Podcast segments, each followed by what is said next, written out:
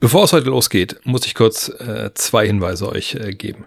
Zum einen, es gibt einen Grund, warum das Interview mit Bennett Hund, was gleich folgt, hier im frei empfangbaren Stream läuft. Äh, das wurde von Bionic äh, möglich gemacht. Deswegen gibt's am Ende auch noch mal einen kleinen äh, Einspieler von Bionic. Nicht wundern.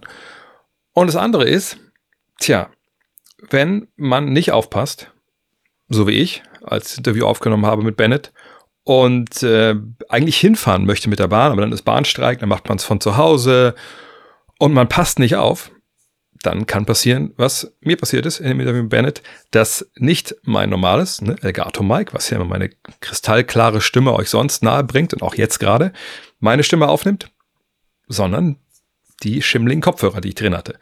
Von daher meine Seite nicht in der Top-Qualität äh, audiomäßig, Lasst euch davon aber nicht abstrecken. Es geht ja nicht um mich, es geht ja um das, was Bennett erzählt. Ist aber auch längst nicht so schlimm, wie es früher war, sondern einer der interessantesten Podcasts, glaube ich, dieses Jahr. Das sagt jetzt nicht viel aus, weil wir den 26. Januar haben, aber ihr werdet merken, der Bennett hat eine Menge zu erzählen. Von daher, jetzt geht's los mit Bennett Hund.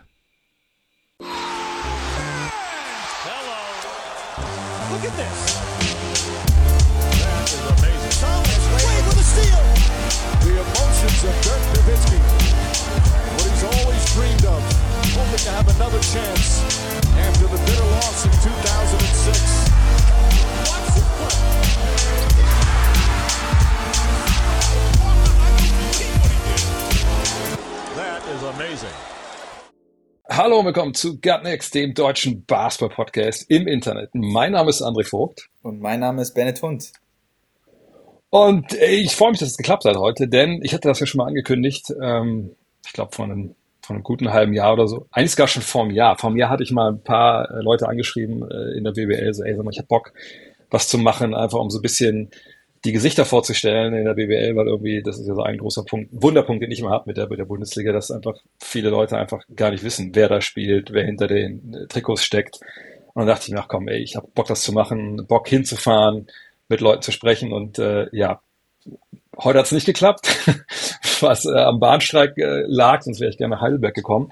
Äh, aber ich freue mich, dass du zum ersten Mal jetzt dann dabei bist, Bennett. Ähm, du hast gerade schon gesagt, ihr habt dann schon drei Stunden trainiert, äh, bist bereit für den Podcast, aber äh, hältst du das denn durch, wenn wir länger als eine halbe Stunde quatschen? Dann muss ich mir dann Sorgen machen, dass du mal wegnickst. Ja, mal gucken. Also halbe Stunde halte ich auf jeden Fall durch. Nein, Spaß. Also krieg, ich, krieg ich hin. Ähm, ich freue mich auf jeden Fall hier zu sein jetzt. Ich frage mich, wenn ihr jetzt während der Saison, und ich meine, bei euch gab es ja dieses Jahr einige, oder gibt es ja einige Problemchen, sagen wir es mal so, äh, mit Verletzten etc., pp. und Abstiegskampf.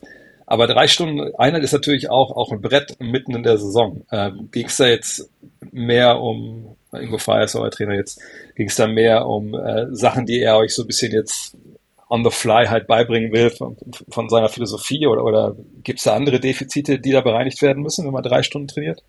Ja, ähm, war schon viel Input heute aber natürlich auch wichtig und äh, berechtigt. Ich meine, klar, mitten, ja. mitten in der Saison drei Stunden am Stück zu trainieren ist nicht normal, aber unsere Situation ist auch momentan nicht normal ähm, und wir haben noch viel Arbeit vor uns. Deshalb äh, ähm, war das, war das, glaube ich, glaube ich, ganz gut. Ähm, vor allem jetzt, wir haben vor zwei, vor zwei Tagen gegen MEC verloren und ähm, sind jetzt mit Ingo Freier seit gut zwei Wochen am Trainieren. Das heißt, da ist noch viel, viel zu machen. Ähm, Deshalb war also auch viel heute mental, viel Taktik nochmal. Ähm, Ingo versucht halt äh, seine Philosophie und, und seine Taktik und, und das alles, was er in, in seinem Playbook hat, uns und, mit, und mitzugeben. Und das natürlich so schnell wie möglich. Wir, wir versuchen natürlich jetzt im Abstiegskampf, äh, da, da zählt jedes Spiel und da müssen wir jedes Spiel jeden Tag besser werden. Ich fand das früher immer so, so ein zweischneidiges Schwert. Manchmal fand ich es total geil, wenn man einfach wenn es dann im Training eben nicht so rauf und runter ging, sondern wirklich der Trainer da stand, erklärt hat, was er wollte und man auch selber so ein bisschen Input vielleicht auch hatte und man, ey, vielleicht aber haben wir auch die Möglichkeiten oder vielleicht den Aufstieg her und dann einfach auch so dieses, ich habe es immer geliebt im Halbfeld einfach dann fünf gegen fünf auch zu arbeiten und nicht rauf und runter zu rennen, sondern wirklich jetzt die Situation wieder und wieder und wieder und dann eine andere Lösung und mit den Kollegen zu sprechen. Ähm, aber gleichzeitig fand ich es dann manchmal einfach auch mega anstrengend, wenn es eben wirklich so sehr kopflastig war und sehr viel, weißt du, so Trainer packt einen, schiebt einen von A nach B und man selber hat vielleicht gar nicht damit gerechnet, dass es so eine Einheit wird und ich musste mir früher mal lange Ärmel anziehen oder sowas, damit ich da nicht kalt wurde. Äh, wie ist das bei dir? Ist, äh, kennst du das oder ist das, dir das eigentlich relativ egal? Äh, nee, nee, das kenne ich gut. Ähm, also lustigerweise, das war genau das Training, was du gerade beschrieben hast, das haben wir heute gemacht. Ähm, angefangen viel im Halbfeld, erstmal 5 gegen 0, nochmal ein paar Plays durchgegangen, verschiedene Aus Ausstiegsoptionen, ähm, sind da sehr, sehr detailliert rangegangen. Und äh, Ingo hat quasi jedem, jeder Position gesagt, wie die Laufwege sind, wo genau der Ball hinkommen soll. Ähm, das Ganze haben wir dann im 5 gegen 5 im Halbfeld gemacht und danach ging's hoch und runter und dann wurde es richtig anstrengend. Ähm, also ja, ähm, du könntest auch die Trainingsplanung bei uns machen. Äh, ähm, aber ja, es ist. Lieber nicht, ihr seid eh schon unten drin, Alter. als, als Spieler oder ich persönlich ähm, finde natürlich die Competition, das Spielen, ist natürlich, macht am meisten Spaß. Logisch, auch up and down. Auch wenn es dann mal anstrengend wird und auch, wenn's mal, auch wenn man mal dann durchbeißen muss und nach dem Training ganz schön K.O. ist, aber das ist natürlich der Teil, der am meisten Spaß macht. Aber gleichzeitig ist man auch Profi genug und weiß, dass die Details und ähm, vor allem bei einem neuen Trainer ähm, die Spielzüge erstmal in den Kopf kommen müssen und dass man da erstmal äh, mental fokussiert bleiben muss. Und ähm, ja, auch wenn es manchmal dann lange ist, ähm, ist, es, ist es notwendig und hoffentlich dann in ein paar Wochen und Monaten geht's dann mehr Richtung nur noch Spielen und, und 5 gegen 5 ähm, und etwas weniger dann äh, detailreich, wenn wir die Details dann drauf haben natürlich. Ich wollte gerade sagen, du bist ja auch noch Point Guard. Also nicht so, dass du jetzt ja quasi nur für dich selber verantwortlich bist irgendwo, sondern du musst ja dann auch im Zweifel, glaube ich, gerade zu Beginn jetzt ähm, auch vielleicht nochmal die Kollegen äh, auch mal von A nach B schieben oder auch mal zur Seite nehmen, oder? Ich meine, als Point Guard hast du sicherlich auch bei Ingo Freier eine andere, andere Aufgabe als jetzt äh, der gemeine Flügel, der vielleicht nur Catch and Shoot im Endeffekt bringt. Genau, genau. Also ich bin ja dann als Point Guard so ein bisschen für Rhythmus, Spielfluss und Struktur verantwortlich. Und da ist dann auch meine Aufgabe zu wissen, wo die Big Mans stehen müssen, wo der Flügel hin muss. Und ähm, ja, wenn, wenn das im Spiel nicht funktioniert und die Leute nicht wissen, wo sie stehen müssen, dann sehe ich das auch als meine Verantwortung, dann im nächsten Huddle bei einer Auszeit oder bei einem Freiwurf die Leute zusammenzubringen und zu sagen, ey, du bei dem Play ähm, musst dastehen ähm, oder dann zu sehen, okay, der hat das Play noch nicht drauf, muss ich, kann ich halt mit dem jetzt nicht das Play spielen, sondern muss was anderes ansagen. Also da muss ich dann auch schon die anderen Positionen im Kopf haben und da reicht es nicht aus, wenn ich nur weiß, wo ich hinlaufen muss oder was ich machen muss. Ähm, ja, das, das steht dann natürlich auch in, in meiner Verantwortung als Point Guard. Vor allem ist es ja auch nicht so, ich glaube, viele stellen sich immer vor, so wie, wie, wie früher in der Oberliga, no Motto, hier ist das Play, das laufen wir jetzt von A bis Z und dann ist gut und wenn es geklappt hat, ist schön, wenn es nicht klappt, ist nicht schön, sondern du hast ja auch schon ein bisschen angerissen, es gibt ja immer, also wenn man es richtig gut spielen will, dann muss man ja wissen, okay, macht die Defense A, machen wir B, macht die Defense C, machen wir D. Man muss ja immer halt auch nicht nur diese Ausstiege parat haben, sondern einfach auch eigentlich die Konter und reagieren darauf, was die Defensive halt macht. Und ich glaube, das ist ja auch gerade der Punkt, der jetzt für einen wie, wie, wie, äh, wie Ingo Freier, der jetzt neu dazu kam, ist auch für dich jetzt als Point Guard, der diese neue Philosophie erstmal jetzt reinkriegen muss und dann auch die Kollegen irgendwie so ein bisschen äh, so als, als Hirte da reinbringen muss in diese Offense. Einfach auch das Schwierige, dass man, glaube ich, vielleicht gar nicht erwarten kann zu Beginn, dass jeder direkt immer die richtige Entscheidung trifft in diesem Konzept. Aber gleichzeitig muss es ja dahin gehen. Also es ist ja ein, ein Prozess, der, der nicht direkt irgendwie äh, abgeschlossen sein kann im Endeffekt. Ja, genau. Deshalb ist es so wichtig, die Plays durchzugehen und wirklich nicht nur, okay, das ist das Play, spielen wir jetzt einmal durch bis zum Ende, sondern wirklich, okay, was ist die erste Ausstiegsoption, was ist die zweite Option, was ist, wenn ähm, der, die Verteidigung äh, cheatet und, und ähm, oder was ist, wenn der Verteidiger dir folgt über ein Screen oder, oder durch, die, durch die Lücke geht, ähm, die ganzen verschiedenen Ausstiegsoptionen. Ähm, und das ist dann, glaube ich, im Endeffekt auch Ingos freier Philosophie, gar nicht so viele Plays zu haben, gar kein so ein riesen Playbook zu haben, aber die Plays, die wir dann spielen, mit zig Ausstiegsoptionen und verschiedenen Variationen zu haben und dann wirklich die Defense zu lesen, ähm, um da einfach nicht, ja, dass die Defense nicht weiß, was kommt. Wenn ich jetzt ein Play ansage und dann wissen die, ja, okay, gleich kommt, die laufen das durch bis zum Ende und die letzte Option, da wissen wir dann, da wollen sie attackieren. Nee, die, die wollen gleich, wenn die erste Option nach fünf Sekunden da ist, dann, dann attackieren wir die Defense da. Das macht einen dann unberechenbar. Und das ist dann halt auch das braucht natürlich Zeit und deshalb auch lange Trainingseinheiten, um da alle Ausstiegsoptionen und alle Varianten durchzugehen.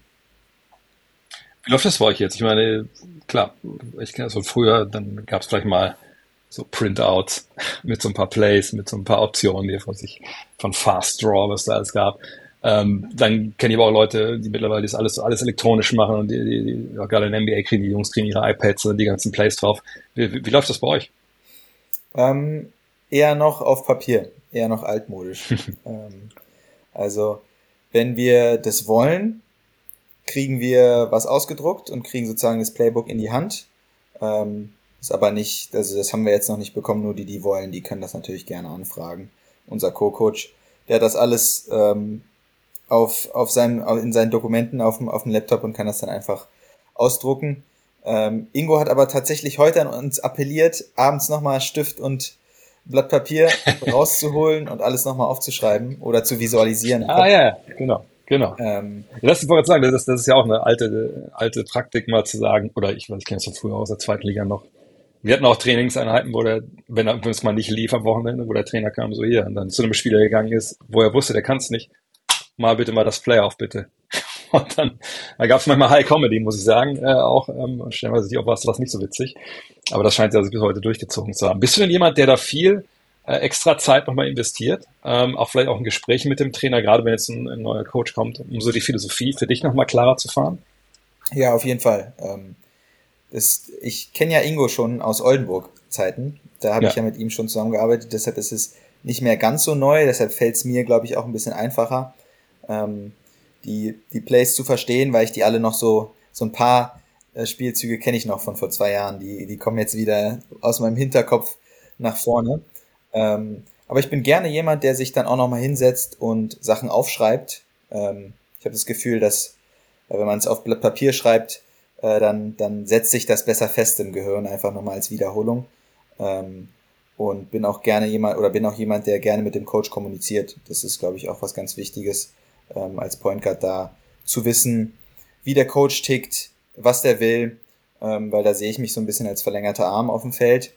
Ähm, der Coach kann natürlich ähm, viel machen während des Spiels, aber er steht halt selber nicht auf dem Feld und kann nicht wie im Training pfeifen und sagen, stopp Jungs, so und so sieht's aus, sondern das Spiel läuft weiter und da hat er natürlich nur bedingt Zugriff und wenn dann jemand auf dem Feld ist, der ähm, die Philosophie vom Coach versteht oder weiß, okay, ey, in der Situation will der Coach, dass man das Spiel mal langsamer macht, ähm, dass man mal ein bisschen Struktur reinbringt und jetzt ein langes Play läuft oder sowas, ähm, ja, da finde ich die, die Kommunikation mit dem, mit dem Coach schon sehr wichtig ähm, und mache das auch gerne. Bin da, glaube ich, jemand, der ähm, gerne viel mit Coaches redet. Ähm, da gibt's natürlich auch andere Spieler, die sagen, ah nee, ich will einfach in Ruhe gelassen werden, mein Ding machen ähm, und aufs Feld gehen und, und ein bisschen zocken und, und aber da gibt's gibt's verschiedene Herangehensweisen. Ich habe da meinen Weg eigentlich ganz gut gefunden. Wie ist denn generell dein Prozess so? Also ich meine, heutzutage hat man ja viele Möglichkeiten, viele Teams haben einen Synergy-Zugang, äh, wo dann manchmal auch Spieler natürlich rangehen können und sagen können, komm, ich gucke mir jetzt mal den, den Gegner an, lass mir da als Synergy, dieser View äh, Service, wo man sich da sagen kann, also ich will alle, keine Ahnung, äh, Isolation Plays äh, ja. meines Gegners sehen und sowas. Ne? Also nutzt du sowas auch oder, oder bist du da altmodisch unterwegs und lässt dir einfach den, den Scouting Report äh, dann, dann vom, vom Co-Trainer geben? Also tatsächlich zur Spielvorbereitung ähm, schaue ich mir den Scouting Report an, den, den wir bekommen, und schaue mir meistens noch ein Spiel ähm, vom, vom Gegner an. Mhm. Ähm, jetzt zum Beispiel, Chemnitz spielt heute Abend ähm, und die spielen wir am Samstag, die spielen heute Abend Europe Cup. Da werde ich reinschauen ins Spiel, einfach um so ein bisschen einen Eindruck von denen zu bekommen. Obwohl wir natürlich jetzt in der zweiten Saisonhälfte kennt man natürlich die Teams ein bisschen besser. Man hat schon mal gegen die gespielt. Ähm, da braucht man sich jetzt nicht so groß vorzubereiten. Ähm, Synergy nutze ich tatsächlich manchmal auch für mich selbst, um irgendwie mir von den letzten drei Spielen die Pick and, meine Pick-and-Roll-Szenen anzugucken oder meine äh, Pull-Up-Jumpers oder sowas. Ähm, da finde ich das immer ganz gut, äh, um da, wenn man einen Fokus drauf legen will, okay, was hat sich jetzt in den letzten Spielen nicht so gut angefühlt oder wo glaube ich, habe ich Verbesserungspotenzial, dass man sich dann diese Szenen einfach nochmal genauer anguckt. Ähm, also es ist ein guter Mix sagen wir so. Ähm, ich bin da, glaube ich, aber eher auf der altmodischen Seite und, und gucke mir ganz gerne den Scouting Report an, ähm, schreibe mir dann so ein, zwei Ziele auf fürs Spiel und ähm, das, das reicht mir dann auch schon. Ich glaube, darf man nicht vergessen. Also ich glaube, viele Fans sind manchmal auch ein bisschen erstaunt, wenn man doch mal irgendwo ab und zu tauchen solche Scouting Reports ja auf, äh, ne, weil irgendwer das hat liegen lassen und Journalisten nimmt es halt mit und postet es irgendwo. Äh, Gibt es ja in verschiedenen Ligen diese Beispiele und dann stehen da ja, ich glaube, manchmal denken Fans, das sind halt dann seitenweise ne, Dossiers, was der macht, keine Ahnung, wenn mit den Leuten auf dem Feld steht und wo er hindribbelt und so. Aber in der Regel, du darfst mich gerne berichtigen, wenn das jetzt bei Heidelberg anders ist es ist, es ist ja schon sehr runtergedampft auf so, sage ich mal, Hauptmerkmale, ähm, was dein Gegenspieler machen will. Ist es ein guter Schütze? Gibt es irgendwelche Bewegungen, die er immer wieder ausführt? Und ich, ich glaube, wenn man so drei, vier, fünf Dinge verinnerlicht hat, dann verschriftlicht, aber auch vielleicht dann visuell, wenn dann Szenen gezeigt werden, das ist ja das Maximale, was man eigentlich so, so glaube ich, leisten kann vor, vor so einer normalen Partie, wo man einfach weiß, okay, ich kann mir zwei, drei Tage auf den Gegner vorbereiten und, und, und das habe ich dann drin und, und der ganze Rest, der, der kommt dann halt im Spiel. Genau, genau, du sagst es. Also im Spiel darf man ja auch nicht zu viel nachdenken. Und äh, dann verteidigt man ein und denkt, okay, was war nochmal seine Dreierquote und was war nochmal, da reicht zu wissen, Linkshänder, Rechtshänder, Schütze, kein Schütze. Und wenn du das weißt, hast du schon mal äh, sehr viel richtig gemacht. Ähm, und wenn du dann noch so die ein, zwei Hauptplays vom Team ähm, dass die gerne Pick and Roll spielen oder gerne Spain Pick and Roll oder gerne im Post-Up sind oder so oder gerne Off-Screens, Staggered Screens machen. Ähm, das reicht dann und man, man hat ja auch viel von den eigenen Dingen, von den eigenen, von den eigenen Taktiken im Kopf. Ähm, und ich weiß noch, als ich, als ich bei Alba gespielt habe unter, unter Aito, da haben wir uns eigentlich kaum auf den Gegner vorbereitet. Ja, da war ähm, in der Kabine war ein großer Scouting Report, wo drauf stand, wer ist Schütze und wer ist kein Schütze. Und der Fokus war zu 90 Prozent auf uns selber, auf unsere Philosophie, was wir machen wollen und ob der jetzt, ähm, ob die jetzt zehn Plays spielen oder oder nur zwei Plays. Alle Plays sind ja entweder Pick and Rolls oder Offscreens oder Downscreens, Backscreens und wir wissen, wie wir diese Sachen verteidigen. Und ähm, da war der Fokus ganz klar aufs eigene Team gesetzt und da bin ich auch ein großer Verfechter von, dass wenn man eher, also es ist relativ egal, gegen wen du spielst, wenn du deine Sachen, deine Ziele, deine Philosophie umsetzt, dann ist es eigentlich egal, was für ein Spielzug die anderen spielen. Ähm, deshalb ja beim gegnerischen Scouting Report ähm, eher ein paar simple Dinge äh, stehen dann da drauf, die man dann auch verinnerlicht und weiß, und dann nicht zu viel sehr nachdenkt im, im Spiel. Es bringt auch, glaube ich, oft nichts, Sachen total zu verkomplizieren, weil es dann Leute gibt in der Mannschaft, die es einfach dann nicht hinkriegen. Weißt du, was ich meine? Da sind halt, das kennt, glaube ich, jeder aus jedem Level. Du kannst äh, eine Base-Geschichte haben, das trainierst du, so bis es dann irgendwann funktioniert.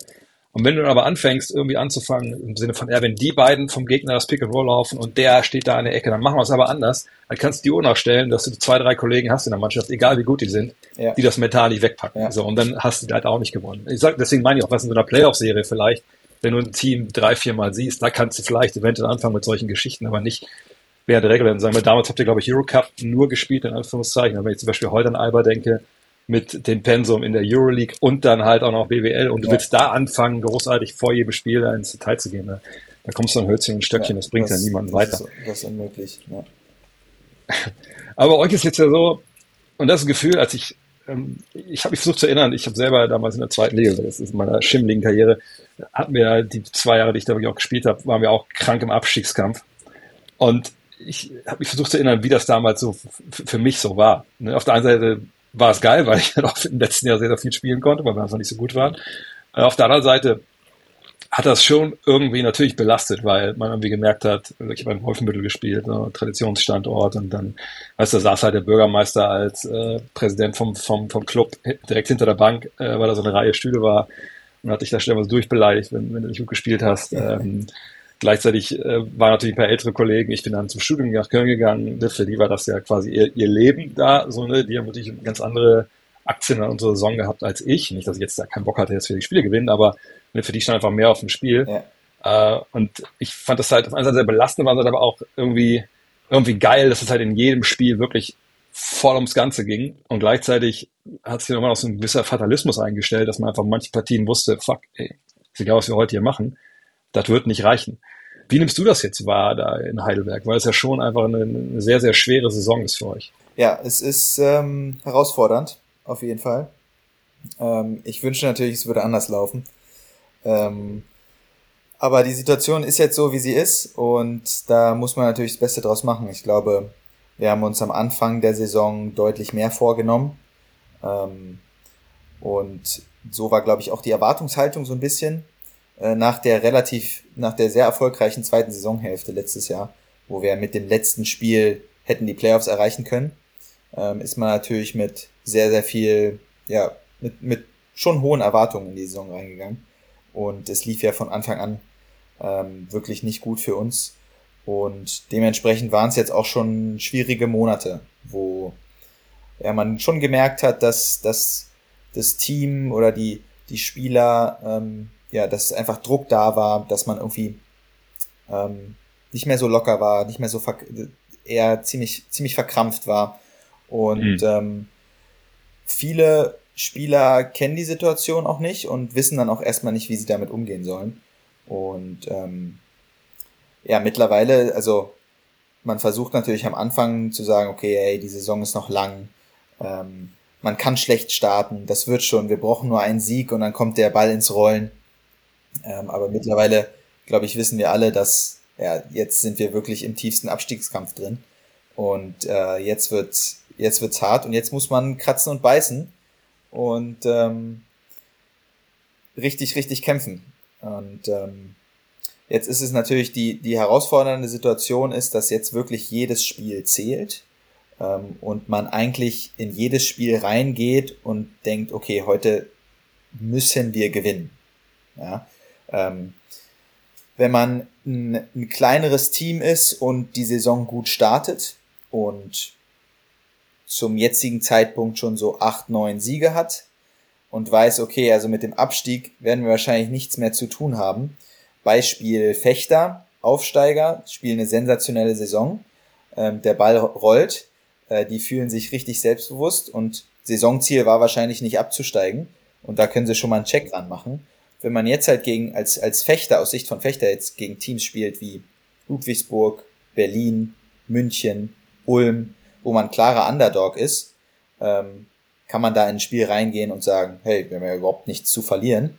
Wenn wir verlieren, reißt uns keiner äh, die Haare aus. Ähm, und wir können, wir können eigentlich nur gewinnen in diesen Spielen. Und im Abstiegskampf ist das natürlich ein bisschen anders. Wir wissen jetzt, wir haben noch 18 Spiele, 17 Spiele ähm, und wir haben erst drei Siege auf dem Konto. Das heißt, wir, wir brauchen auf jeden Fall noch einige Siege, um in der Liga zu bleiben. Man sagt ja immer so 10, 12, dann bleibst du drin. Also da ist noch ein langer Weg vor uns. Und da geht man dann halt auch in Spiele wie ja, jetzt am Wochenende Chemnitz oder ja, die, die, die Top-Teams, wo man eigentlich Underdog ist und sagt, okay, heute haben wir nichts zu verlieren, geht man natürlich ein bisschen anders ran und sagt, hey, jede, jedes Spiel ist extrem wichtig für uns. Und das ist jetzt natürlich schon eine Challenge, aber ähm, ich, ich glaube weiterhin an mein Team und dass wir, dass wir mental stark genug sind, da, da rauszukommen. Ja, lass uns über freundlichere Themen, weil das kriege ich auch gerade schon wieder Flashbacks, ne, die scheiß Saison damals. Ähm, ich habe dich zum ersten Mal gesehen, äh, basketballerisch, beim Albert-Schweitzer-Turnier 2016. Ähm, ich glaube sogar Halbfinaltag war ich, war ich dann da. Ähm, und vielleicht blöde Frage, aber kannst du dir vorstellen, was mir als allererstes aufgefallen ist, als ich dich da hab spielen sehen? Meine Größe. Das war das zweite. Das erste war der Bizeps, wenn ich ehrlich bin. Der Bizeps. Generell das die Arme. weil ich so dachte, Okay, krass. So, ne? Weil ich aber auch danach gesehen, okay, so groß ist der nicht. Aber dachte ich mir, gut, ne, das ist äh, U18, da gibt's genug Leute, die schon mal irgendwie einen Sprung gemacht haben. Aber ich dachte mir, hm, okay, irgendwie, also der hat auf jeden Fall das schon mal gecheckt im Sinne von, also körperlich muss man auch was tun. Und vielleicht, um kurz zu beschreiben, weil nicht jeder vielleicht äh, ne, auf, auf dem Schirm hat, was das damals für eine Mannschaft war aus heutiger Sicht ja brutal tiefe U18, die Deutschland damals hat. Die habt da auch als erstes dann, erstes Team, ja auch deutsches Team dann das, das Turnier gewonnen, aber ähm, Freudenberg, Olindi, ähm, Mushidi, Da Silva, Weidemann, Herkenhoff, äh, Hartenstein damals nicht gespielt, Bonga hat nicht gespielt, ne? Die waren ja. beide, Bonga war glaube ich da auch, ne? Genau. Ja. Ähm, ich vergesse die Zilka. Zilka ne? war noch dabei. Und ja. genau, vergesse ich, vergesse ich jetzt noch. Stanic, ne? Und Stanic war, glaube ich, ja, ja, oder, war auch oder dabei. war der ja. U2, doch, der war auch dabei, glaube ich, ne? Äh, hat aber, glaube ich, relativ wenig dann gemacht. Der war bei der U20 dann besser. Nee, was damals dachte ich so, ach krass, das ist ja eigentlich so eine Truppe. Viele, viele Jungs so um die zwei Meter, ne? verschiedenste Fähigkeiten, athletisch. Und dann du da halt drin, wie gesagt, wo ich dachte, ach krass, ist das jetzt so einer, ist das so ein, soll ich jetzt sagen, ist das so einer, der einfach, der immer schon natürlich ein bisschen kleiner war und gedacht hat, okay, ich muss das krass kompensieren und ne, dann mache ich eben mehr, äh, was kann ich machen? Trainer, ach, Kraftraum soll ich ein bisschen arbeiten. Okay, und ach, ich muss das Spiel besser verstehen als alle anderen, weil, weil auch da fand ich schon, war schon zu sehen, dass du in vielen Bereichen so die Ordnung in der Hand warst ähm, ne, und auch wusstest, wo dann äh, die Jungs sind, die den Ball vielleicht dann eventuell doch dann öfter in den Korb werfen. Habe ich das äh, richtig in Erinnerung oder würdest du das rückblickend anders charakterisieren? Äh, nee, das beschreibst du schon ganz gut. Also ähm, ich habe schon ganz früh mit Basketball angefangen komme ja aus einer Basketballfamilie. Mhm. Mein älterer Bruder spielt Basketball, meine, meine Eltern, äh, Onkel, Tante haben alle Basketball gespielt. Äh, deshalb habe ich damit sehr früh angefangen und, und habe den Sport irgendwie. Kurz, ich muss kurz unterbrechen. Ich, ich habe das nicht rausgefunden. Aber ich, ich habe mich wirklich gefragt, ob ich mit deinem Vater mal äh, die Klingen gekreuzt habe in, in, in der zweiten Liga Nord oder so, weil er hat ja, glaube ich, in Oldenburg gespielt. Genau, glaube ich. Genau. Wann, aber, ich, aber ich weiß nicht, wann, 97, 98 oder so oder früher noch? Früher noch. Weil ich das, glaube ich. Früher. War, ich habe zweite Liga. So 94, 95. Okay, dann, dann haben wir es auf jeden Fall. Also gut, in meinem ersten Jahr habe ich herumgesessen, aber ich war in, in Wolfenbüttel und damals Oldenburg war dann auch da äh, in der Zeit, in der zweiten Liga. Und also frag ihn einfach mal, ob er ja, die Zeit ja. in Wolfenbüttel gespielt hat. Also mich wird sich keiner erinnern, weil ich habe im letzten Jahr viel gespielt. Ich, ich frage ihn mal. aber jetzt gerne weiter. Ja, Basketballfamilie, auf jeden Fall, ja. Ähm, und deshalb irgendwie schon ganz früh mit Basketball angefangen und immer meine Leidenschaft gewesen. Also ich habe ähm, auch andere Sportarten ausprobiert, Tennis gespielt, Fußball gespielt, aber irgendwie immer beim Basketball geblieben und Basketball war immer so ganz klar die Nummer eins. Und ähm, ich glaube, wegen dieser Liebe zum Sport und dieser Leidenschaft zu Basketball ähm, war ich immer jemand, der äh, gerne ein bisschen mehr gemacht hat und gerne extra gemacht hat und auch gerne im Kraftraum war, da viel gearbeitet hat. Und mir wurde natürlich schnell bewusst, okay, ähm, wenn ich meinen Papa mir angucke, der 1,78 ist, äh, wenn ich Glück habe, werde ich 1,80, aber viel größer wird's auch nicht werden. Ähm, habe mich damit aber relativ früh abgefunden, weil ich schon immer der Kleinste war. Also ich war auch, war jetzt keiner, der irgendwie mit zwölf größer war und dann nicht mehr gewachsen ist, sondern ich war immer irgendwie mit Abstand der Kleinste. Ähm, deshalb, wenn mich Leute jetzt auch so fragen, äh, ja, wie fühlt sich das denn an, irgendwie da mit so zwei Meter Leuten auf dem Feld zu stehen, ähm, ich weiß nicht, wie es sich, wie es sich anders anfühlt, weil ich es nur so kenne, gegen größere zu spielen.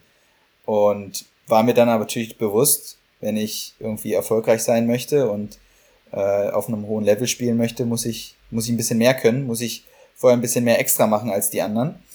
Und bin da so ein bisschen aufgeblüht und fand das immer cool, ein bisschen früher zu kommen oder ein bisschen länger zu bleiben in der Halle ähm, oder abends vorm Schlafengehen nochmal 100 Liegestütze zu machen oder irgendwie sowas. Ähm, ähm, ja, das glaube das ist so ein bisschen ähm, meine, meine größte Stärke, würde ich sagen, dass ich jemand bin, der gerne noch ein bisschen extra macht und ähm, da auch so seine, sein Selbstbewusstsein draus zieht. Ich fand auch dieses, ich meine, ich finde das Wort Mindset scheiße, ehrlich gesagt, weil es so, so, so blind von Instagram-Personalities aufgeladen ist, aber ich, ich fand damals schon so, okay, das, ähm, also da ist schon einer, auch in dem Alter, der versteht halt, dass er da so ein bisschen Führung übernehmen muss für diese Mannschaft, ähm, der da ein bisschen Ordnung in der Hand sein muss. Und ich habe dann erst äh, später, ich war mal zu Hause ein bisschen gecheckt so, und habe gesehen, ach okay, der war auch in den USA. Äh, du warst in der Highschool in Georgia, glaube ich, war das, ne? Ähm, ist das was, wo du sagst, okay, also rückblickend in dem Jahr habe ich auch viel vielleicht von diesem, von dieser Einstellung äh, bekommen, weil der Hintergrund ist, ich habe ja mit, mit Moritz Wagner jahrelang diese Podcasts gemacht, als er in äh, in Michigan war. Und ein Thema, was wir immer wieder hatten, war so, dass er meinte, ich wollte unbedingt in die USA gehen, weil ich halt wusste, das ist eben nicht so wie bei uns dieses bisschen miteinander Basketball spielen und ne, am Ende sind wir froh, wenn wir gewinnen, sondern da ist äh, Hauen und Stechen, da will jeder zeigen, ich bin der Beste, egal ob es jetzt in der gleichen Mannschaft ist oder ob du gegen jemand anders spielst und der wollte einfach dieses, wie hat er es mal genannt, äh, diesen Killerinstinkt wollte er da irgendwie mitnehmen. Und Franz hat das ganz ähnlich letztes Jahr, als der am Ende war, bei den beiden auch nochmal verbalisiert. Kannst du das auch so bei dir erkennen, als du da in, in, in, Georgia warst? War das so ein Aspekt, der dir sehr geholfen hat äh, in der Zeit, auch wenn es nur Highschool in dem Sinne war und nicht, mhm. nicht College? Mhm. Ähm, ich würde sagen, ich war jemand, der gerne auch extra schon gemacht hat, bevor ich in die USA gegangen bin. Mhm. Aber mein Jahr in den USA hat das so ein bisschen noch ähm, potenziert, sag ich mal. Ich war dafür auch sehr empfänglich, bin für sowas sehr empfänglich für ähm, ja, das, das, die Mindset-Sachen oder die, die, die motivierenden Sachen, die so auch äh, online kursieren. Ähm, aber da wurde ich auch in den USA sehr inspiriert. Ähm, war auch in einer, damals in einer Gastfamilie, die ähm, Sport verrückt waren. Mein Gastbruder war äh, auch bei mir an der Highschool, hat Football gespielt und ähm, ja, diese, diese Sportbegeisterung und dann auch dieses, dieses amerikanische Mindset, sage ich einfach mal, ähm, das auch viel vom Football kommt, ähm, Hard Work und, und Disziplin und ähm, ja, dieses, dieses Hasseln, ähm, das, da war ich sehr empfänglich für und das habe ich da auf jeden Fall mitgenommen und ähm, habe da auch, ähm, das waren auch super Bedingungen da. Wir konnten da immer den, die, die Facilities vom Footballteam nutzen, ja, diesen riesen Kraftraum, die hatten da wirklich alles. Ähm, die Basketballhallen waren 24-7 äh, open und da konnte man immer rein und das habe ich natürlich auch genossen, so diese, diese Sportbegeisterung, ähm, die es da in den USA gibt und diesen Support von überall. Ähm, wenn ich mal sonntags in, in eine Halle noch wollte, ähm, dann hat, brauchte ich nur ein, zwei Leute anrufen, die gesagt haben, ah ja, ich kenne den, der macht dir auf jeden Fall auf. Ähm, der sitzt vielleicht gerade zu Hause am Kaffee, aber der auf, du willst zocken? Klar, gerne komm, wir organisieren dir auch noch ein paar andere Leute, mit denen du dann zocken kannst. Also diese, diesen Support und diese Euphorie, der da in den USA herrscht, ähm, das war schon sehr cool, das mitzuerleben. Und so ein bisschen dieses, was da, glaube ich, an meiner Highschool so vom Football kam, dieses ähm, Husteln und, und Hard Work und sowas, diesen, diesen Killerinstinkt, den, den du gerade beschrieben hast, den Moritz Wagner beschrieben hat. Mhm. Ähm, das ist, da hat, da hat die deutsche Sportkultur, glaube ich, noch ein bisschen Nachholbedarf. Ähm, da ist es zum Beispiel schwer, in eine Halle reinzukommen am Wochenende oder da wird man häufiger gefragt, ja, willst du ja nicht mal was Anständiges machen? Damit verdienst du ja eh kein Geld ja, genau, später. Ja, ja, ähm, das war schon super cool in den USA, das habe ich da sehr genossen ja, ich sag mal so, äh, der Hausmeister ähm, hat in Deutschland dann doch sehr, sehr viel mehr Macht, als er das in den USA tut. Muss man auch ganz klar sagen. ähm, vielleicht äh, ganz abseits davon, aber da ich auch in, im Südstaaten äh, an der Highschool war, musstest du auch eine Menge Leute ghosten, so auf, äh, weiß ich, wo man heutzutage noch mit jungen Leuten sich connected auf, auf Instagram oder auf, auf Facebook, aber bei mir war es halt so, dass irgendwann da nur Trump-Bilder Trump in den äh, ganzen äh, ja, BIOS dann aufpoppten und irgendwann leider musste ich da eine Menge Leute irgendwie cutten oder war das, war das an deiner Highschool in Georgia ein bisschen anders? Ähm, ich war schon in einer sehr konservativen Region da. Ähm, also, also schon, schon viele, viele äh, Trump-Supporter. Das, das stimmt. Ähm, Alles klar. Wo, wo, ich, ich, weiß gar nicht, in welcher Stadt war denn die Highschool? Also Dalton hieß hier, glaube ich, Dalton Highschool. Aber genau, Dalton ist die Stadt. Nähe? Ähm, relativ kleine Stadt. Im, äh, ungefähr anderthalb Stunden nördlich von Atlanta.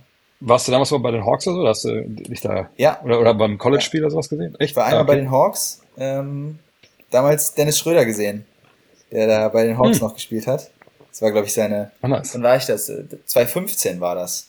Das müsste seine okay. zweite Saison, dritte Saison, zweite Saison, glaube ich, gewesen. Irgendwie sowas, ja, genau, genau. Ähm, ja, habe ich, hab ich war einmal beim Hawks-Spiel. Ähm, bei ein paar College-Spielen war ich. Ähm, mhm. In Chattanooga, bei äh, bei Kentucky Wildcats war ich. Damals äh, ah, hat der Carl okay. Anthony Towns gespielt. Ähm, Willie ah, nice, Crowley ja. Stein hat gespielt. Die Harrison Twins.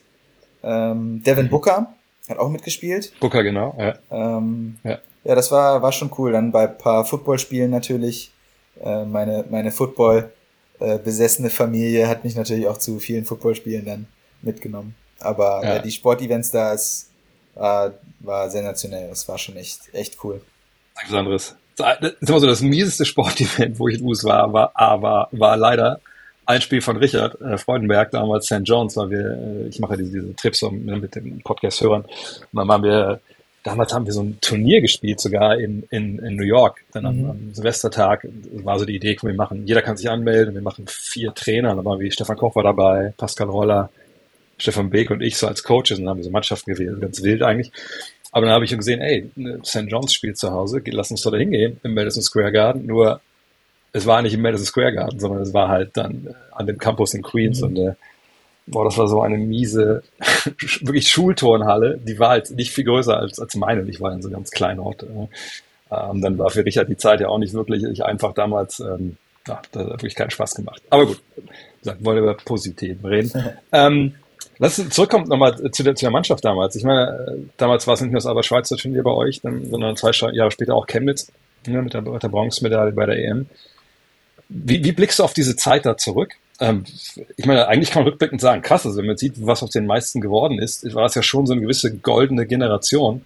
Ähm, natürlich mit Richard leider so als, als der mhm. Ausreißer nach unten ne, mit den Verletzungen und so.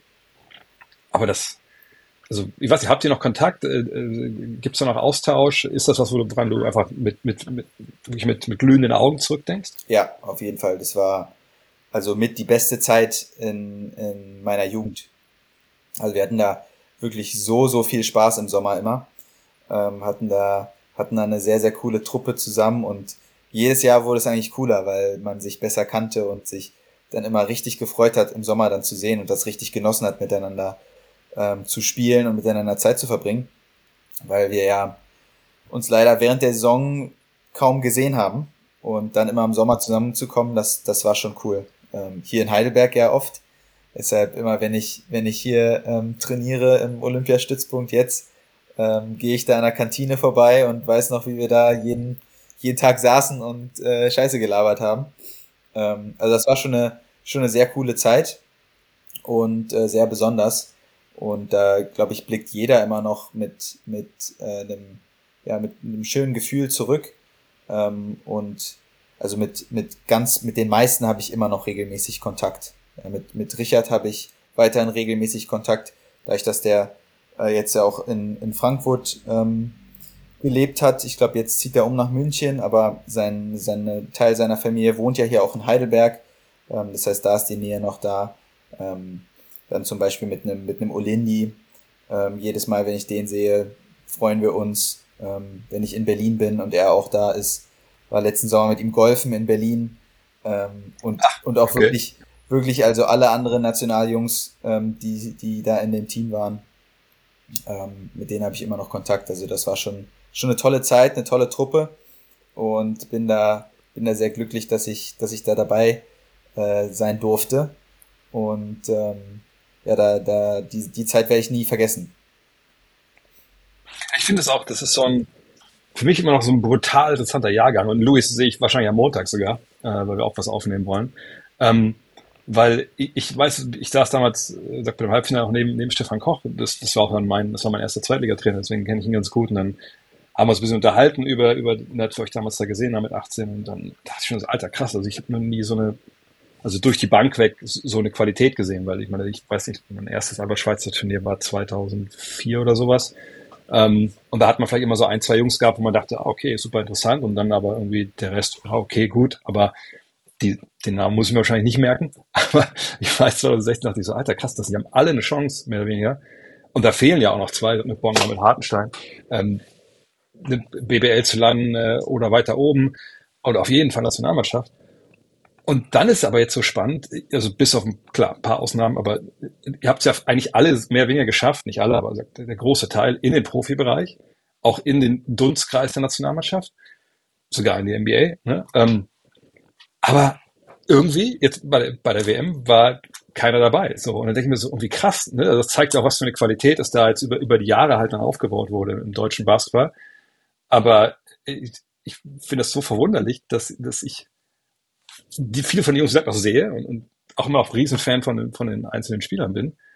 Aber so wie keiner jetzt in das Namensschaft geschafft hat. Ähm, ich weiß gar nicht, ob das eine Frage ist oder nicht, oder ob du auch was zu sagen kannst, aber ich finde das irgendwie erstaunlich.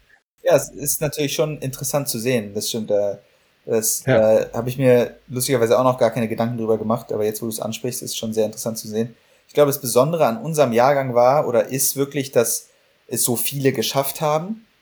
Wenn man sich dann andere Jahrgänge anguckt, dann stechen vielleicht einzelne heraus, die wirklich überragend sind, wie zum Beispiel äh, ein Franz aus seinem Jahrgang. Ähm, ja. Oder mir fallen jetzt erstmal keine anderen, anderen Beispiele aus anderen Jahrgängen an. Ähm, an die Obst 96er, sind noch andere 96er jetzt dabei gewesen bei der WM? Hm, weiß ich ehrlich gesagt auch nicht. Aber zum Beispiel jemand wie Misan Haldin war in seinem Jahr auch, der war Beispiel, glaube ich, zum Beispiel MVP vom äh, Turnier, ja.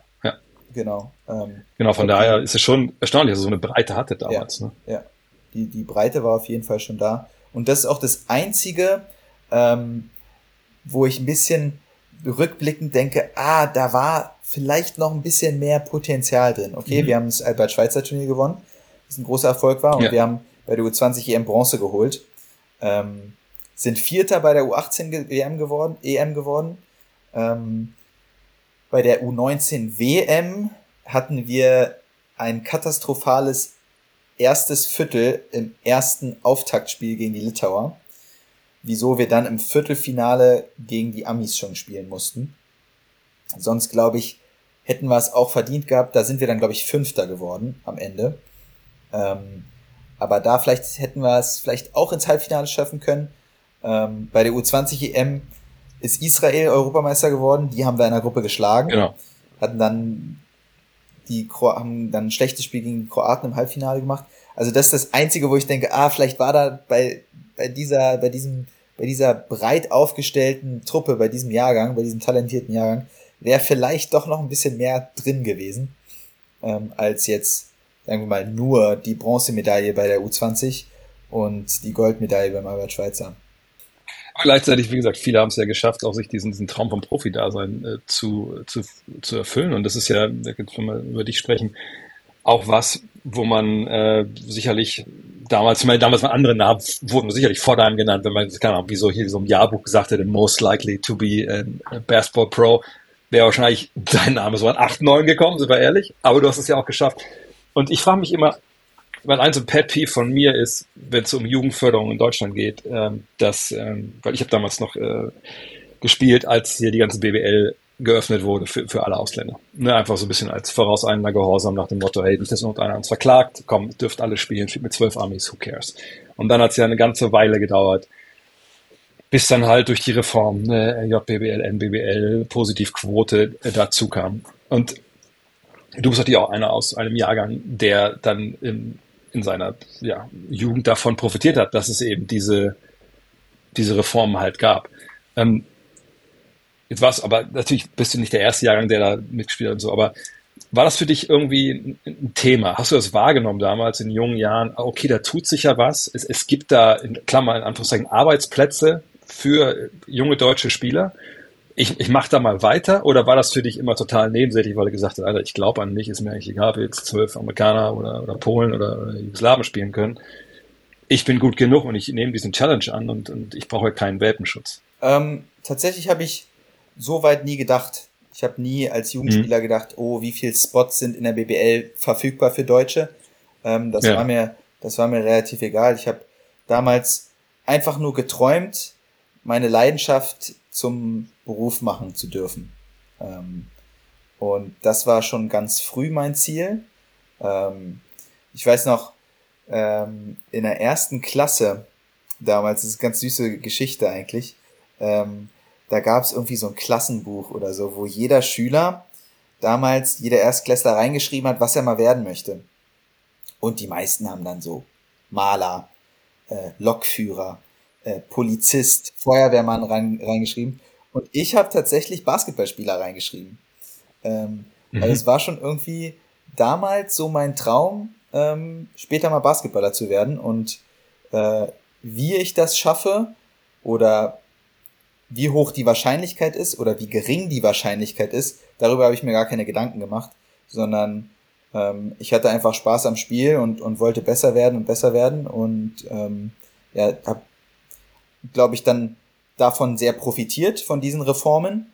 Ähm, und war immer jemand, der viel gefördert wurde. Ich war in der Berlin-Auswahl, ähm, habe JBL gespielt, NBBL gespielt, die Jugendnationalmannschaften durchlaufen. Also ähm, ich war da einer der Privilegierten, die da viel Förderung bekommen haben.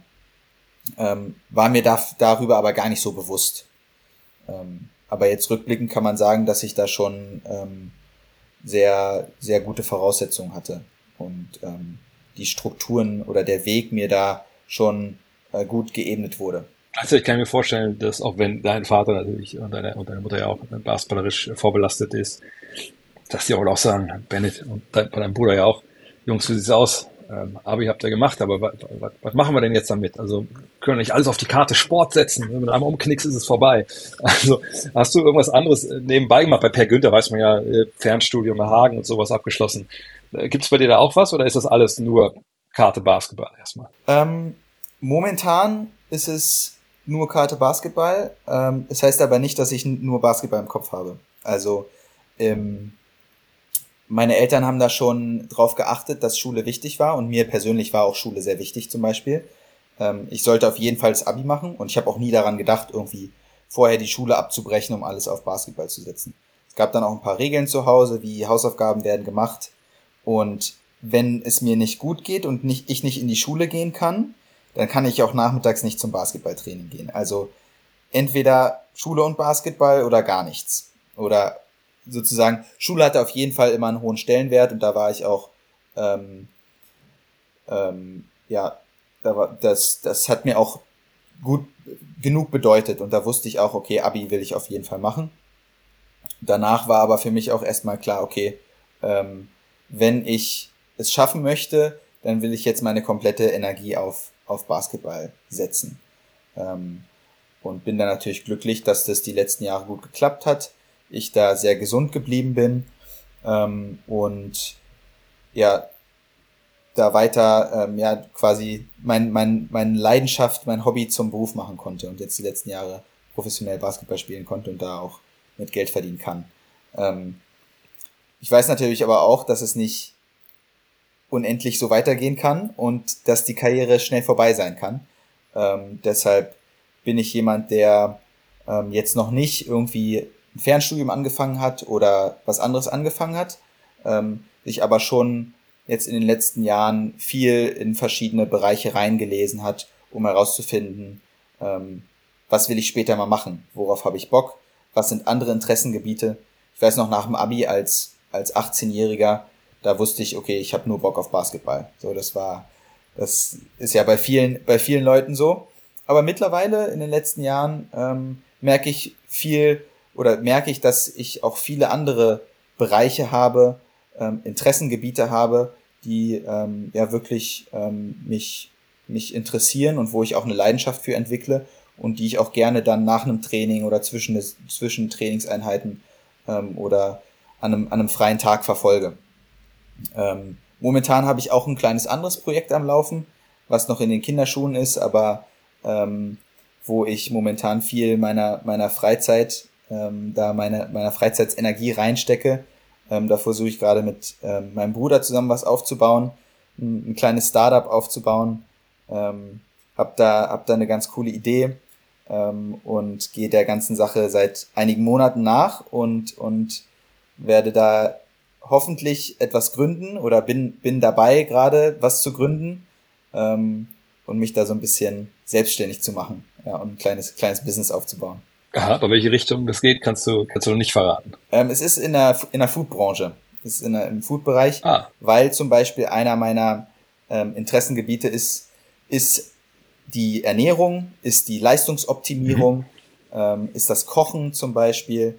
Ähm, alles, was in, in die Sache Ernährung, Regeneration, ähm, ja, Leistungsoptimierung, Schlaf, sowas, da, da bin ich äh, sehr, sehr interessiert und habe mich da so die letzten Jahre ein bisschen reingelesen und ähm, habe da jetzt eine, eine ganz coole, ganz coole Idee für ein Produkt, das ich jetzt hier in meiner eigenen kleinen Küche entwickelt habe, ein bisschen rumexperimentiere und ich glaube, dass man da vielleicht ein kleines Business draus machen kann.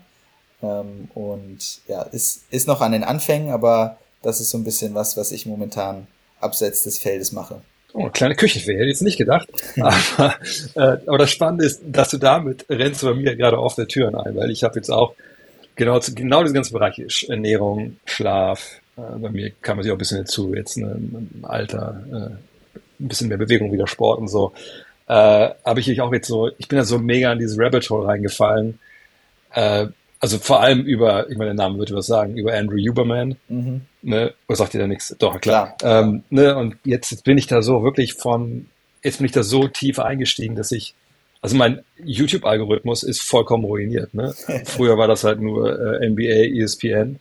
Jetzt sind es Huberman-Clips, äh, sich Dr. Peter Attia, der uns das ja. sagt, äh, ja. äh, oder wie heißt der, Rhonda, ähm, wie heißt der, die, die Ernährungswissenschaftlerin, äh, Rhonda Patrick, mhm, mh. sagt ihr das was? Ja.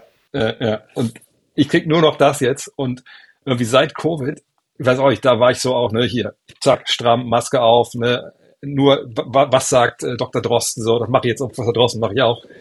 Und irgendwie hat es das mich jetzt so über, übersetzt in, in diesen nächsten Punkt, okay, ich brauche Omega-3-Fettsäuren, alles klar. So, ne, ich, äh, ich, ich, ich muss schlafen. Hier, ich habe mir so ein komisches Wutband jetzt hier geholt für einen ja. Monat Test, ne?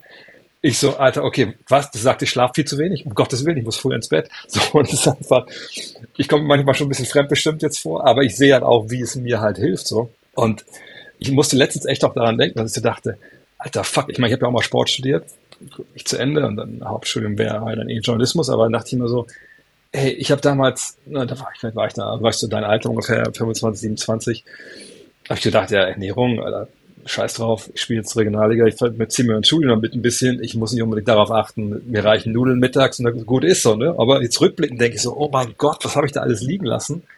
A an Leistung, B, jetzt wo ich weiß, dass wenn man ein bisschen früher schlafen geht, eben die Kurzzeitgedächtnissachen im REM-Schlaf übersetzt werden ins äh, Langzeitgedächtnis wie viel Mist habe ich eigentlich gelernt, der einfach direkt verloren gegangen ist, weil ich abends noch zwei Stunden NBA Jam gezockt habe. Das ist, ist ein zweischneidiges Schwert gerade. Einerseits fühle ich mich super und es wird alles besser. Auf der anderen Seite blicke ich zurück und denke, um Gottes Willen, ja. was habe ich da alles früher für eine Scheiße gebaut? Aber ich, ich, denke, bei dir ist es ja einfach auch großen Mittel zum Zweck. Ne? Also ich meine, weil für dich, es ist ja dein Job auch eigentlich im Endeffekt körperlich so leistungsfähig zu sein, wie es irgendwie geht. Genau, genau. Und das ist mir auch sehr wichtig. Ähm, ich glaube, mein Job besteht nicht nur aus zwei, drei, vier Stunden Training am Tag in der Halle sein und dann ähm, habe ich, hab ich Feierabend und habe ich frei, sondern dass ich sehe das Ganze und ähm, das macht mir auch Spaß, da so einen ganzheitlichen Blick drauf zu haben. Zu gucken, dass ich meinen Schlaf mhm. optimiere, mhm. zu gucken, darauf zu achten, was ich esse, ähm, so ein bisschen auch Stress, Stressmanagement zu, zu betreiben. Ähm, was gibt's da, um einfach ähm, ja, dem Körper so viel Regeneration zu geben wie möglich, um so viel trainieren können wie möglich und um ja besser zu werden. Ähm, du hast es gerade zum Beispiel beim Schlaf an, angesprochen. Das habe ich auch ähm, in einem Buch gelesen von Dr. Matthew Walker. Ist auch, also kann ich dir empfehlen, eine Schlafkoryphäe. Ähm, also ein super, das ist ja diese komischen blonden Haare, ne? genau, komischen, genau. Äh, genau, ja, natürlich, ja, ja. Genau alle sagen immer, wie, wie wichtig Schlaf ist ähm, für, ja, fürs Immunsystem und damit du, dich, damit du dich gut fühlst und sowas. Aber auch fürs Lernen ist, ist Schlaf extrem wichtig. Ähm, da gibt's auch super, der, der erzählt davon super Studien, wie, wie Leute irgendwie Klavier gelernt haben oder sich Wörter merken mussten. Und die eine Gruppe durfte danach schlafen für acht Stunden oder durfte Nap machen oder sowas. Und die andere, andere Gruppe musste wach bleiben und durfte sich halt, durfte spazieren gehen, durften irgendwie Computerspiele spielen oder was essen oder ein bisschen chillen, einfach Fernseh gucken. Und dann wurde wieder getestet, wie sehr die sich das einprägen konnten und dass der Schlaf wie, wie ein Wundermittel wirkt fürs, fürs Lernen. Ja? Ähm, da habe ich dann auch sofort gedacht, okay, nach meinem, nach meiner nächsten Wurfeinheit mache ich erstmal einen Nap, damit die ganzen damit der, der Wurf sich verbessert. Also das ist schon, schon lustig und ähm, super spannend auch irgendwie. Ähm, da ja. so einen ganzheitlichen Blick drauf zu haben und zu sagen, hey, ich versuche nicht nur meine Leistung in der Halle zu optimieren, sondern auch irgendwie off the court, sei es mit einer Mobility- oder Stretching-Einheit, um so ein bisschen Blood Flow und, und die Gelenke einmal durchzubewegen, sei es ähm, mit, mit guter Ernährung oder, oder acht, neun Stunden Schlaf. Ja, ich bin ja jetzt sowieso, ich bin auch so jetzt, ich habe sogar diesen, diese Cold Plunge Nummer da jetzt übernommen, was also im Endeffekt ist es auch gar nicht so äh, scheiße, wie man das denkt, die, diese Eisbäder irgendwie hier, ich habe das auf der Terrasse hier stehen. Ähm, aber es ist einfach, es ist krass, man muss sich jedes Mal wieder über, überwinden. Aber jetzt, wo ich auch weiß, dass es ja dieses Zentrum Gehirn gibt, dass wenn man halt immer Dinge macht, ich weiß nicht, wie das Ding jetzt heißt auf Deutsch, aber ähm, dass wenn man Dinge macht, die man eigentlich nicht will, dass dieses Zentrum auch wächst, wächst. also dass man das auch trainieren kann. Hast, da hast du die, hast du die Podcast-Folge mit äh, David Goggins gehört, wo, wo Huberman das erzählt hat? Genau, genau. Ich, ich habe ich hab die Huberman-Clips, gucke ich ja, da okay, halt, ne, okay. wo es also das sieben, acht Minuten und ich so, was, das kann man wirklich trainieren? Ja. Ich so, okay, machen wir. Äh, jetzt hatte ich mir so, ich hatte erst so ein, weißt du, so ein, so ein quasi ein aufblasbares Fass, wo man sich reingesetzt hat, aber mit, mit 1,97 ein bisschen, ein bisschen blöd. Jetzt hatte ich mir so eine richtige Wanne da auch hingestellt. Es ist halt, aber es ist auch geil, wenn ich da rauskomme. Ich dachte einfach so, okay, dann ist, ist mir halt kalt und dann, ne, was ich, will ich hoffentlich ein bisschen mehr braunes Fett, aber dann ist auch gut. Aber ich komme da heraus, als wenn ich auf Koks wäre. Also ich, so stelle ich mir das zumindest vor. Also ich bin echt so, yes, Alter, was machen wir denn jetzt? Ja. Ich bin so ja. mega Energie. Ja. Adrenalin, echt, Adrenalin echt und Dopamin werden da sofort ausgeschüttet vom Körper und du fühlst dich super. Ja. ja. Es ist echt, und das hält einfach auch über Stunden an. Das ist echt krass. Und da muss man auch sagen, wir sind ja beide auch äh, Bionic Ultras. wir haben beide unsere, unsere Mischung da. Und da muss ich eine Sache fragen, weil ich hatte jetzt, sag ich bin im zweiten Zyklus und dann macht man immer diesen Bluttest, für die, das noch nicht kennen. Also man macht einen Bluttest vorher, dann kriegt man seine Mischung, dann kommt der zweite Bluttest und dann kann man ja immer sehen, wie so der Verlauf ist. Bist du jetzt, weil ich will mir vorstellen, klar, der Mann ist Athlet, der achtet auf alles. Ne? Der hat sonst nichts zu tun, der kann ja auch jeden Tag schauen, dass er halt äh, alles perfekt macht. Sind bei dir da alle Werte im grünen Bereich oder ist es selbst bei dir so, dass da noch einige Sachen äh, noch optimiert werden müssen von, von Zyklus zu Zyklus? Ähm, tatsächlich müssen einige Sachen immer mal wieder optimiert werden. Ähm, ich glaube, im, im Vergleich zu anderen war mein, mein erster Score schon relativ hoch. Weiß ich noch, habe ich mit den Bionic-Kollegen okay. gesprochen, die meinen, ey, Respekt ist schon ein ganz guter Score, den ihr da hast. ähm, aber zum Beispiel Omega 3 war bei meinen ersten beiden Zyklen ähm, zu wenig, deutlich zu wenig und hat sich dann zum Glück verbessert. Ja. Ähm, ich habe jetzt gerade, also es gab so ein, zwei, drei andere Werte, ähm, die eher am, am niedrigen Spektrum waren, ähm, wo man sagt, okay, da, da müssen wir ein bisschen was, bisschen was supplementieren, ein bisschen was optimieren. Ähm, also man, auch wenn man, auch wenn man sich gut ernährt und denkt, ey, man, man achtet auf alles, man, man, man achtet, dass man die Makros, ähm, also Proteine, Kohlenhydrate, Fette bekommt, ähm, möglichst ausgeglichen sich ernährt, möglichst wenig ähm, hochverarbeitete Produkte isst. Ähm, Gibt es da immer noch kleine Defizite und kleine Bereiche, äh, die man da optimieren kann? Und da ist Bionic natürlich optimal. Also für die, die es nicht kennen, ist halt ein individuelles Supplement. Ähm, Bluttest, Fragebogen, so ein bisschen über deine Ernährung und Lifestyle und dann kriegst du halt ein auf dich abgestimmtes Supplement mit den Nährwerten, die dein Körper braucht. Und ähm, das natürlich für Leute, die ihre Leistung optimieren wollen und die wirklich das Beste aus ihrem Körper rausbringen, raus, ähm, herausholen wollen, ist das natürlich optimal. Ja, das ist auf einmal wirklich leichter. Und gerade diese Omega-3-Fettsäure, ich hatte das auch nicht auf dem Schirm. Ich dachte, na gut, klar, man soll relativ viel Fisch essen und so. Aber dass das auch eben ne, bei der Proteinsynthese und so hilft und mhm. all die ganzen Nummern, Krebs und so. Das, das schnell finde ich so erschreckend, weil ich mir denke, Alter, ich habe da jetzt 50 Jahre drauf geschissen. Jetzt fange ich damit an, irgendwie ist nicht vielleicht schon zu spät, aber auf der anderen Seite besser so als andersrum, denke ich mal. Ja, ja. Ähm, was ich noch abschließend fragen wollte, ist, ne, bis 25, wir haben gerade schon ein bisschen getoucht, ne, kommt ja auch schon eine Karriere nach der Karriere, aber ist ja viel zu früh zu sagen, was, was machst du danach eigentlich? Was mich eigentlich eher interessiert, auch wenn man einen Blick auf deine BWL-Karriere so hat, die war ja dann jetzt immer relativ schnell, ging es ja woanders hin. Wie bei vielen BWL-Profis ist ja so, dass so einen Fünfjahresvertrag gibt's ja eigentlich nicht. So. Ähm, und ich frage mich dann immer, was sind denn deine Ziele jetzt so? Weißt du, so für deine weitere Karriere? Ich meine, klar, das aktuelle Ziel ist klar, nicht absteigen ne, mit Heidelberg, logisch. Ne, das sind die Farben, die man trägt. Aber gibt es für dich Makroziele äh, für dein für deine Karriere? Also was ich Meister werden, Pokalsieger, Euroleague spielen. Hast du da was, was wirklich, äh, wo du nachstrebst jetzt noch? Also es gibt so ein, ein generelles Ziel, ein, ein Einstellungsziel, das ich habe, ähm, dass ich, wenn ich auf meine Karriere später zurückblicke und wenn ich meine Karriere beende, dass ich sage, hey Bennett, du hast so gut wie das Maximale aus deinem Körper, aus deinen Gegebenheiten aus deinem Talent herausgeholt und du kannst zufrieden sein mit dem, ähm, was du erreicht hast. Ähm, und das ist so ein bisschen etwas, was ich versuche, mir jeden Tag vor Augen zu führen, um sozusagen ja einfach immer 100% Vollgas zu geben, um dann am Ende zu sagen, ey, du hast, egal wo es jetzt, egal wo du jetzt stehst, du hast das Beste ähm, aus deiner Karriere gemacht. Klar wird es immer rückblickend Sachen geben, wo du sagst, okay, das lief nicht gut oder da hätte ich was besser machen können, aber ähm, das, das ist immer so der, der Verlauf. Ähm, da, man wird nicht fehlerfrei ähm, ähm, irgendwie durch, durch so eine, so eine Karriere gehen. Das ist so ein bisschen so ein, so ein generelles Einstellungsziel von mir. Ähm, und sonst habe ich natürlich auch so ein paar Ziele und Träume. Ähm, ich würde mich gerne weiter in der BBL entwickeln und zu einem, zu einem Führungsspieler werden. Das ist auf jeden Fall ein Ziel, ähm, was, glaube ich, sehr herausfordernd ist, weil in der BBL vor allem auf der Point Guard Position gerne auf Amerikaner gesetzt wird und da Deutsche, glaube ich, ähm, relativ häufig eher in die Backup-Rolle gesteckt werden.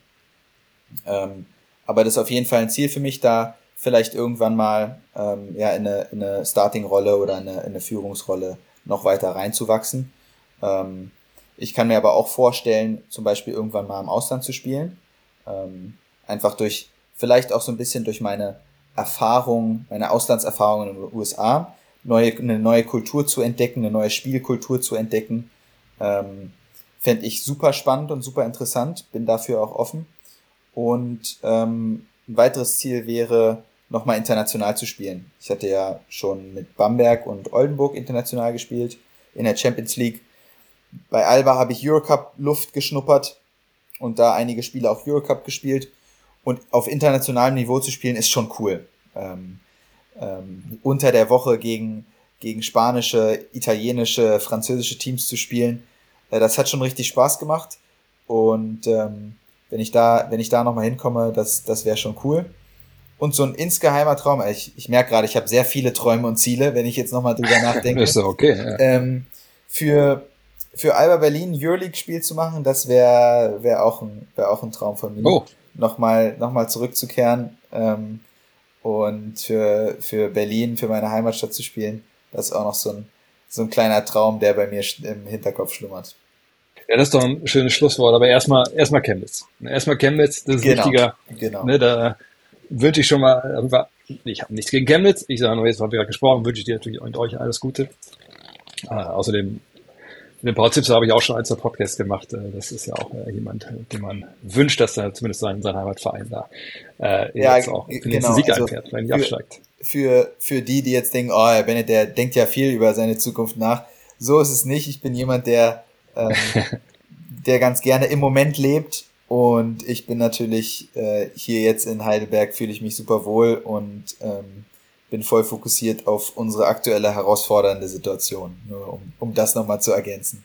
Da muss man auch mal ergänzen, wenn wir nochmal über Huberman sprechen. Der hat ja auch gesagt, es gibt genug Studien, dass Leute eigentlich, wenn sie Dinge machen wollen, ne, ich weiß nicht, was du gehört hast, und dann aber sich, keine Ahnung, ich, ich starte jetzt mal einen Podcast und erzähle das halt drei, vier Leuten, dass dann im Kopf von denen direkt schon irgendwie so ein Mechanismus anspringt, der die belohnt dafür, dass sie das nur vorhaben, uns anderen Leuten erzählt ja, haben und dann ja. halt so positives Feedback kriegen. Und dann ist die Wahrscheinlichkeit sinkt, dass sie es wirklich machen. Ja. Das sind alles immer so Sachen, das ist schon, das ist alles mega interessant. Aber Träume soll man haben, sonst, sonst wärst du auch nicht da, wo du jetzt bist, wenn du keine Träume gehabt hättest. Sind wir ehrlich. Bennett, vielen, vielen Dank, Mensch. Äh, sag nächstes Mal hoffentlich ohne Bahnstreik, dann können wir es auch in Person machen. Sehr gerne äh, wieder. Ja. Daher, ja, wie gesagt, alles Gute. Dankeschön. fürs Wochenende. Danke. Und äh, kannst vielleicht im Off noch irgendeine peinliche Geschichte erzählen über Louis. Wenn ich den am Montag sehe, dann schmiere ich dir ihm da einen Podcast auf die Nase. Grüß ihn auf jeden Fall schön von mir. Mach ich. Hau rein. Ciao, ciao. Abschließend nochmal der Hinweis. Natürlich, mit dem Code DANK mit 50 spart ihr 50 Euro auf den ersten Monat Supplements für euer Bionic Pro. Da gibt es mittlerweile zwei verschiedene Produkte. Es gibt Bionic Pro, das ist Bluttest und Fragebogen. Und oder wenn ihr sagt, naja, äh, ich brauche jetzt vielleicht den Bluttest nicht unbedingt, dann könnt ihr 25 US-Dollar auf den ersten Monat Supplements sparen für euer Bionic Go. Sagt, da ist dann nur der Fragebogen dabei. Von daher, bionic.com, da findet ihr die beiden Optionen. Würde mich freuen, wenn das was für euch ist und dass ihr euch auch da eure auf euch persönlich zugeschnittenen Nahrungsergänzungsmittel holt. In diesem Sinne, bis zum nächsten Mal. Ciao.